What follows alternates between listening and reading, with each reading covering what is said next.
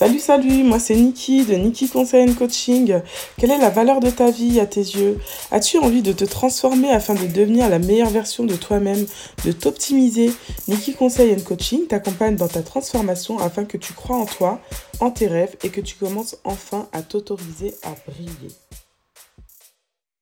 Aujourd'hui, je souhaite aborder avec toi le fait d'avoir une vision pour sa vie et de rester fixé sur ses objectifs et également le fait de ne pas se laisser distraire et rester focus sur ce qui est important.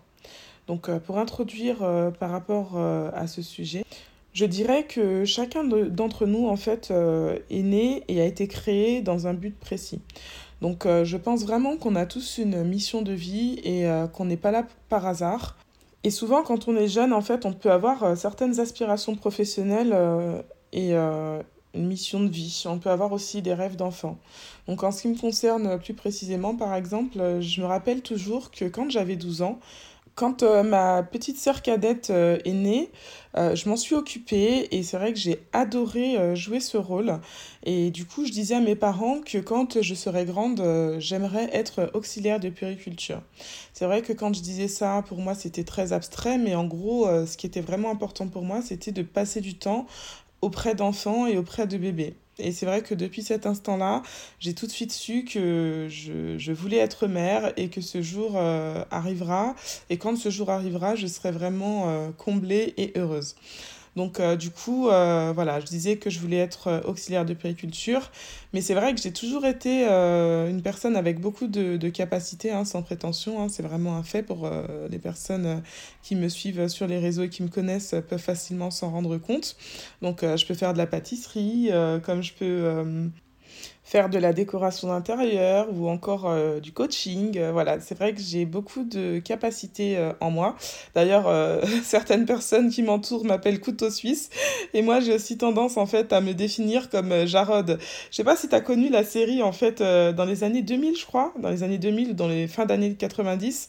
C'était un gars en fait qui avait vraiment plein de capacités.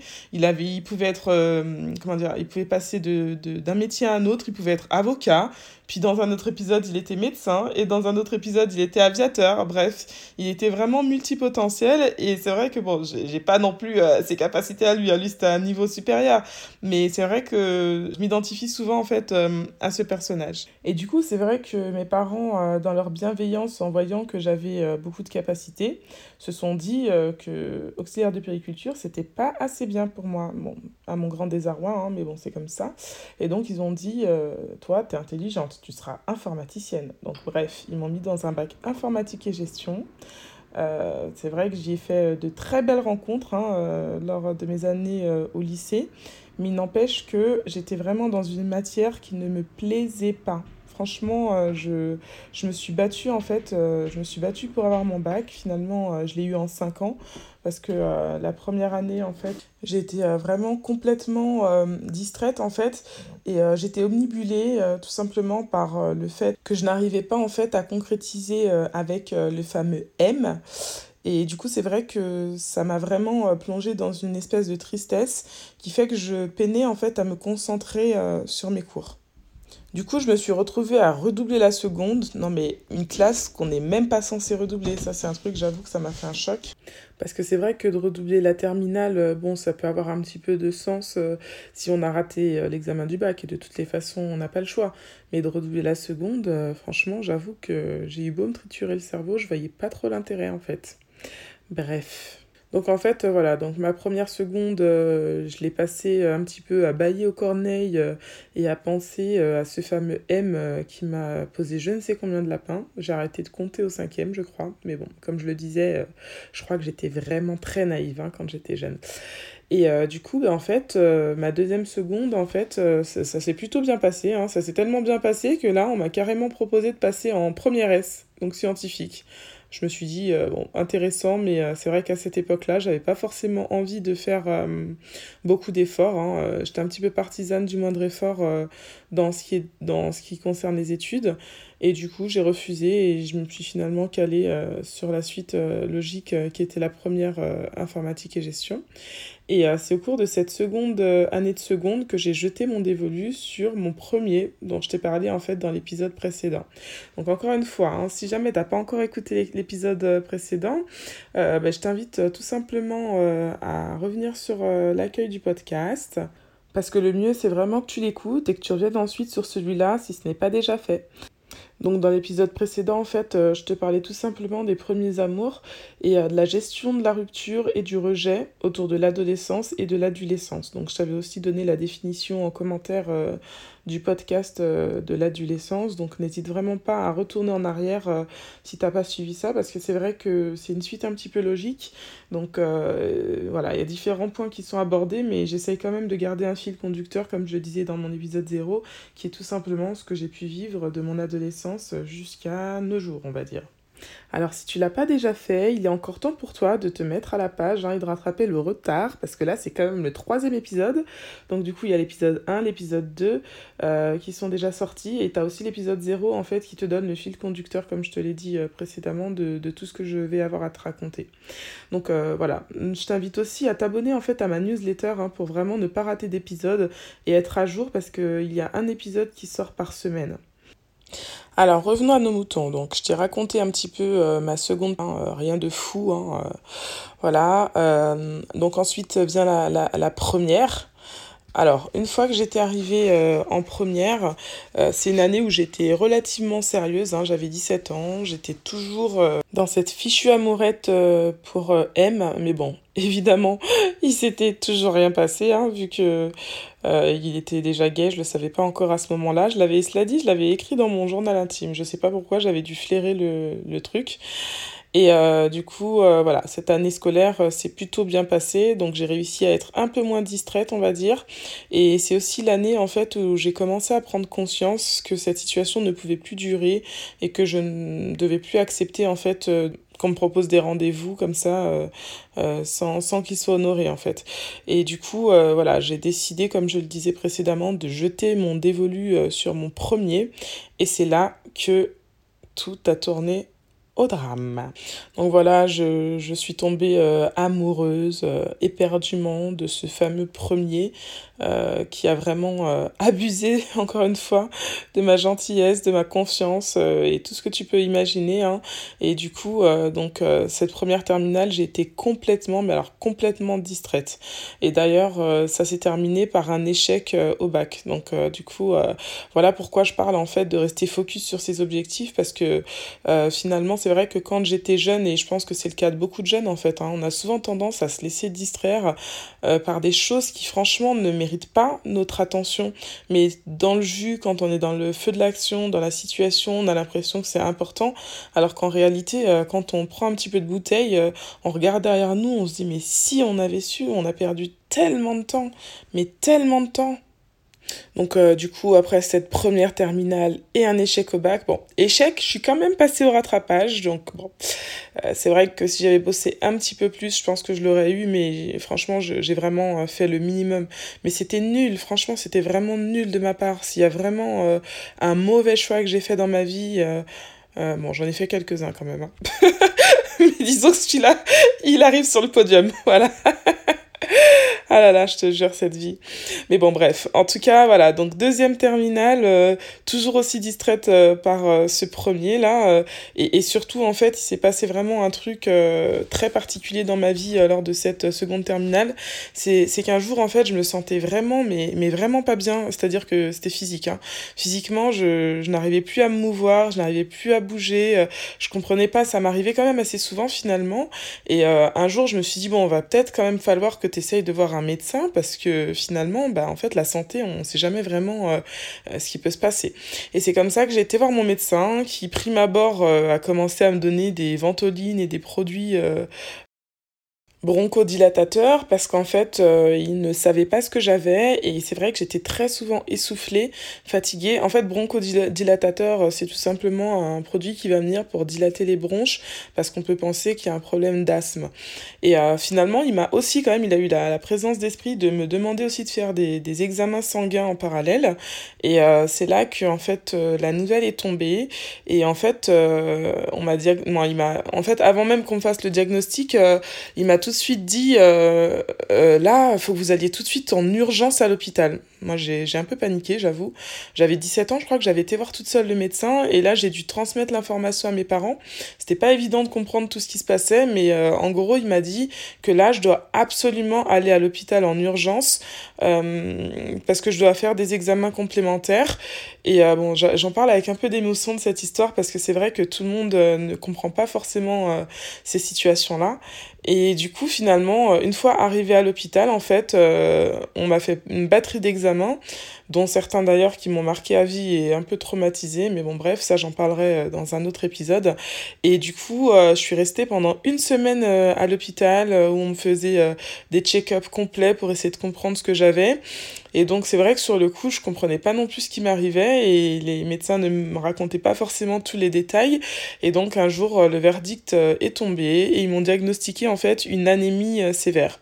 Donc l'anémie, c'est une maladie du sang. Euh, ce que je te propose, c'est que je ferai un épisode hors série sur les maladies silencieuses parce qu'effectivement, cette maladie rentre dans le cadre des maladies silencieuses.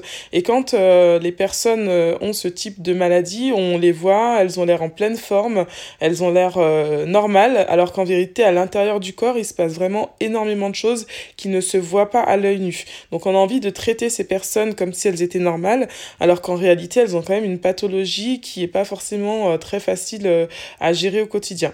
Donc bon, je suis pas non plus une exception, hein. je sais qu'il y a beaucoup de personnes qui souffrent de cette maladie, et voilà, on, en, vit très bien, mais il n'empêche que quand on a 17 ans, on ne sait pas trop ce qui nous arrive, c'est pas hyper évident de gérer euh, ce genre de nouvelles. Donc euh, j'avoue que comme à cette époque, j'étais quand même plutôt euh, partisane du moindre effort. J'avoue, j'ai un peu honte de le dire, mais j'assume parce que Dieu merci, je ne suis plus cette personne-là. Ça, c'est euh, vraiment la moi d'avant. Hein. Aujourd'hui, j'ai beaucoup, beaucoup, beaucoup changé. Alors du coup, je peux me permettre de raconter tout ça avec assez de, de, distance. Donc voilà, du coup, j'ai trouvé ça comme étant une bonne excuse pour un petit peu boycotter l'école, quoi.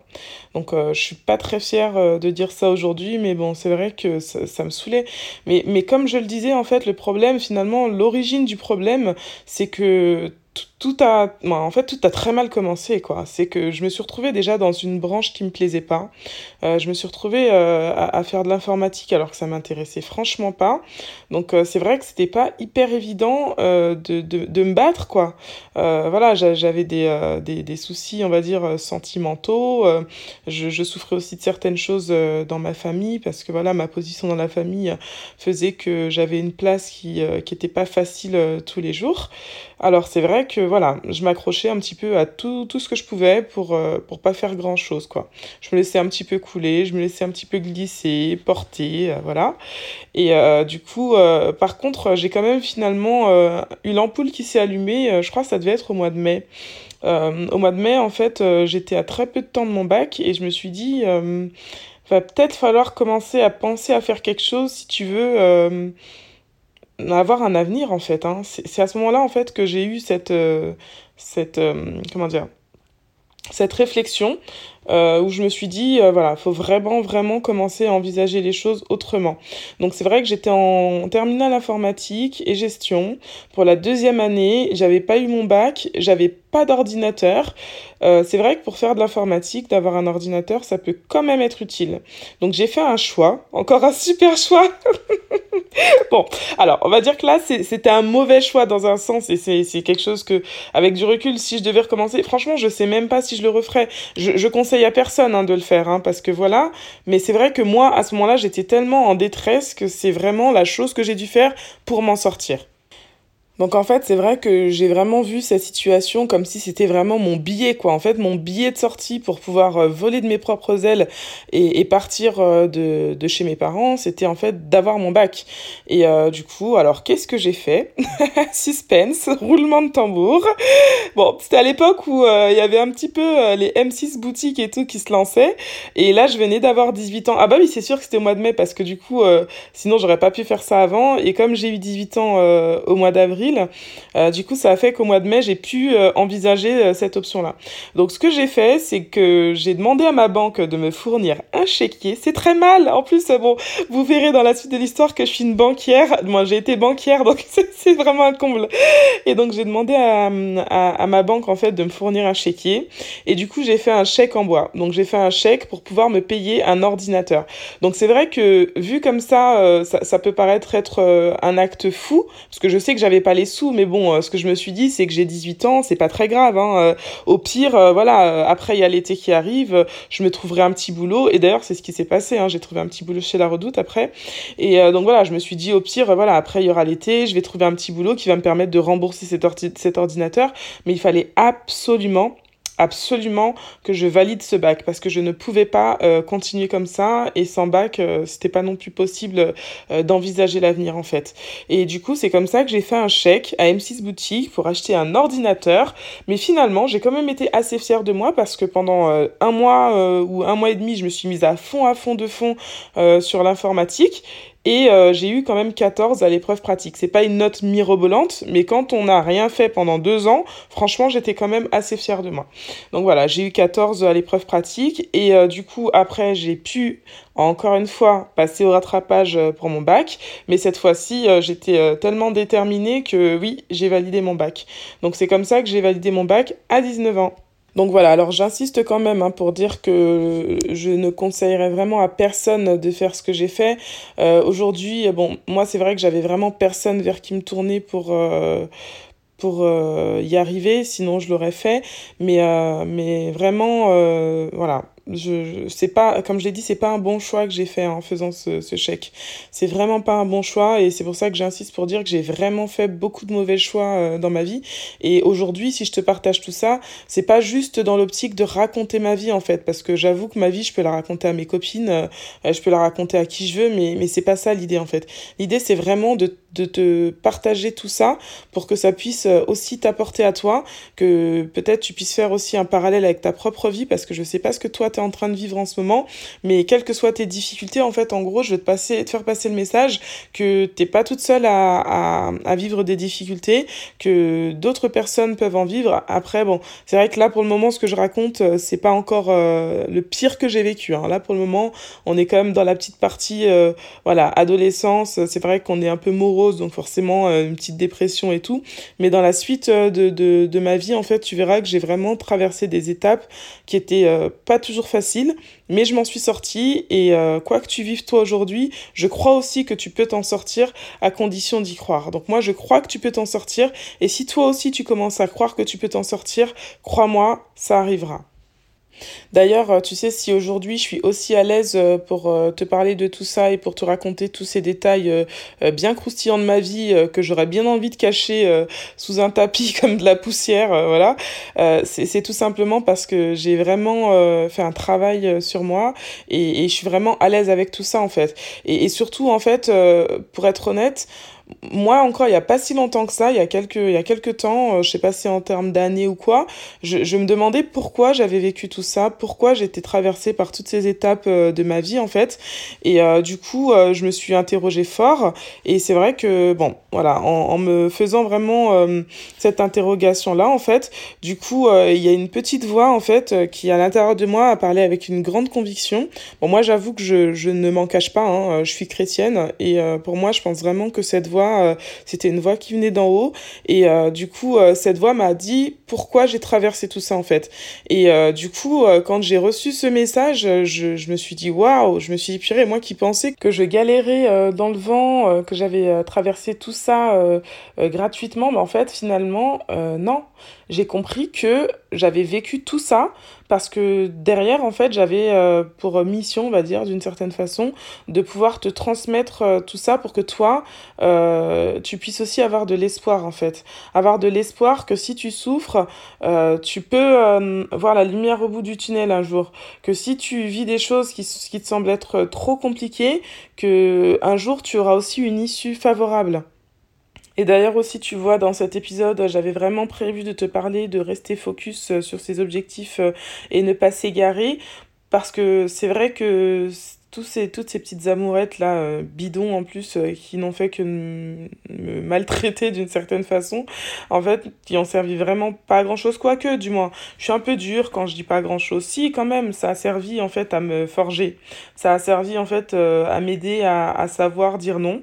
Ça a servi aussi à m'aider à savoir quand je dois me, me retirer d'une situation qui est hostile pour moi.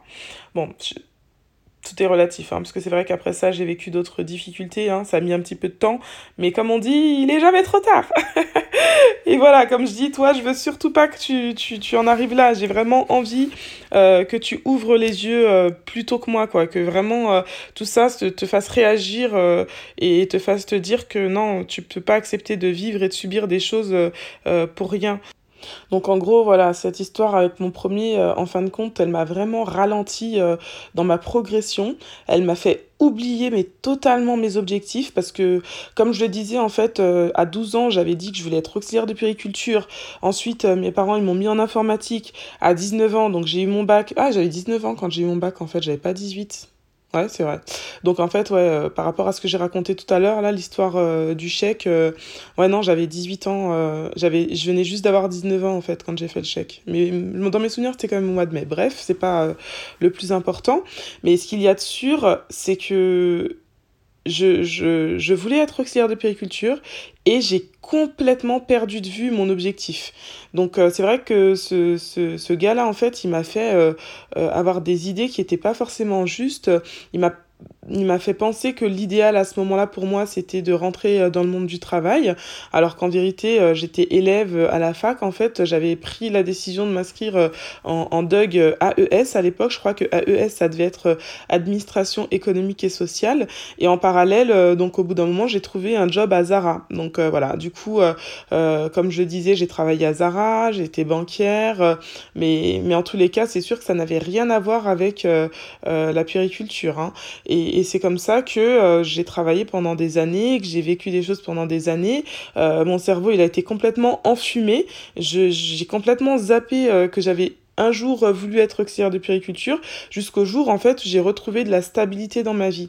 Et c'est vrai que quand euh, le grand ménage a été fait dans ma vie et que je me suis retrouvée à nouveau dans une situation euh, qui n'était plus hostile pour moi, eh ben j'ai j'ai revu clair et c'est là que l'ampoule s'est rallumée et que du coup je me suis relancée dans cette voie. Et donc aujourd'hui à l'instant où je te parle en fait je suis élève en, en école d'auxiliaire de périculture et donc du coup, voilà, je, je mets plusieurs projets euh, en place. Et euh, mon objectif, c'est vraiment en fait de te permettre à toi euh, de ne pas accepter des choses, de, subir des choses en tout cas que tu ne mérites pas, et euh, de te demander vraiment, je, t'en supplie vraiment, hein, je te demande, prends soin de toi, euh, ne, ne fais pas de mauvais choix comme moi j'ai pu le faire, hein, parce que vraiment, comme je le disais, euh, je suis pas hyper fière de, des choix que j'ai pu faire là, en tout cas ceux que j'ai racontés dans, dans cet épisode-là, et du coup, essaye de te fixer des objectifs, hein, et en tout cas des objectifs professionnels, et de t'y tenir, et de ne pas te laisser distraire par des choses qui vont te faire perdre du temps, de l'énergie et qui vont te faire carrément euh, oublier euh, qui tu es, oublier ce que tu dois faire et qui vont t'enfumer le cerveau. Donc avec mon parcours, euh, c'est vrai que j'ai eu un parcours finalement très atypique. Hein, c'est pour ça que j'ai dit bon, je vais pas euh, commencer à dire que euh, j'ai vécu que de la merde et que je remets toute mon histoire en cause parce que mon histoire, elle fait vraiment la femme que je suis aujourd'hui. Mais je ne suis pas certaine que si j'avais fait des meilleurs choix dans, dans mon passé, j'aurais pas forcément été une femme bien aujourd'hui. Parce que je crois aussi que si je suis la femme que je suis, c'est aussi à cause des choix que j'ai faits, des bons choix. Parce que c'est vrai que j'ai beaucoup parlé de mauvais choix dans cet épisode, mais j'ai aussi fait des bons choix. Par exemple, je pourrais parler d'un bon choix que j'ai fait à mes 18 ans, même si effectivement j'étais très distraite, mais j'avais quand même fait le choix de, de me baptiser à 18 ans, parce que c'est à ce moment-là que j'ai décidé que je voulais vraiment être chrétienne. Et personnellement, je crois vraiment que ce choix, en fait, a transformé ma vie. C'est-à-dire que grâce à ce choix que j'ai fait à mes 18 ans, ce bon choix que j'ai fait, euh, ça m'a vraiment permis en fait de, de rester en fait connecté à une certaine source tout au long de ma vie. C'est-à-dire que après mes 18 ans, autour de mes 18 ans, à mes 19 ans, à mes 25 ans, j'ai continué de faire des mauvais choix. Mais c'est vrai que toujours en faisant ces mauvais choix et en vivant les difficultés que j'ai pu vivre en fait j'arrivais toujours à me ramener à, me reconnecter on va dire à cette source et, et, et, grâce à ça en fait ça me permettait toujours de, de, de garder espoir et, et de voir vraiment qu'il y avait toujours en fait la lumière au bout du tunnel. Et, c'est vrai que moi aujourd'hui, je, je, pense vraiment que si je suis la femme que je suis, c'est aussi parce que j'ai fait ce choix euh, à mes 18 ans. Donc voilà, un bon choix quand même. Ah, ça fait plaisir hein, parce que waouh, j'ai parlé de mauvais choix aujourd'hui. c'est vrai qu'ils étaient vraiment pas bons ces choix que j'ai fait. Ah là là. Mais voilà, en gros, on n'est pas parfait. Franchement, euh, on est des humains on est des humains, on fait des choix tout le temps. Et c'est vrai que à chaque fois que tu vas, être, tu vas évoluer et progresser dans ta vie, tu vas te retrouver euh, à un carrefour. À un carrefour où tu vas avoir euh, plusieurs options. Des fois, ça peut être deux, des fois, ça peut être plus. Et c'est vrai que c'est pas toujours hyper évident de, de, prendre la bonne décision pour toi ou même pour euh, les proches ou pour les personnes qui sont sous ta responsabilité. Mais ce qui est sûr, c'est que tu dois vraiment sonder ton cœur, en fait. Tu dois sonder ton cœur et, euh, et aspirer euh, à faire le bien. Aspirer à faire le bien. Et sache qu'en faisant ce choix-là, bah, en fait, tu seras toujours gagnant tu peux être sûr que tu seras toujours gagnant. Donc en fait, pour être un témoignage pour toi et euh, pour t'aider à sortir euh, de, de, là où tu te retrouves et à ne pas faire les mêmes euh, erreurs que moi, et eh ben aujourd'hui, voilà, j'ai pris cette décision de, de, de, de lancer ce podcast. Hein, donc c'est vrai que c'est assez excitant.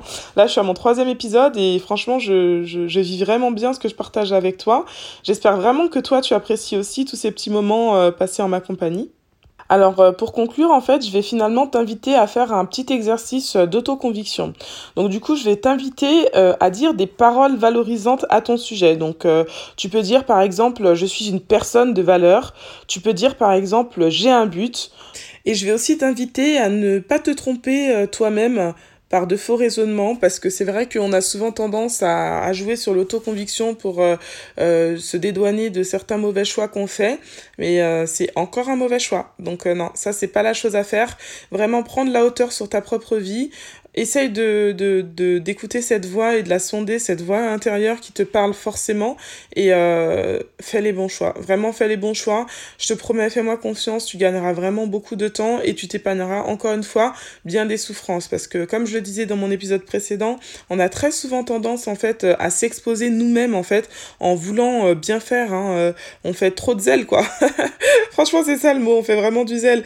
On, on pense qu'en faisant ça, euh, voilà, en faisant ça ou ça, je vais pas dire quoi parce que ça peut être différentes choses, mais euh, c'est pas grave, euh, ça implique rien, euh, voilà.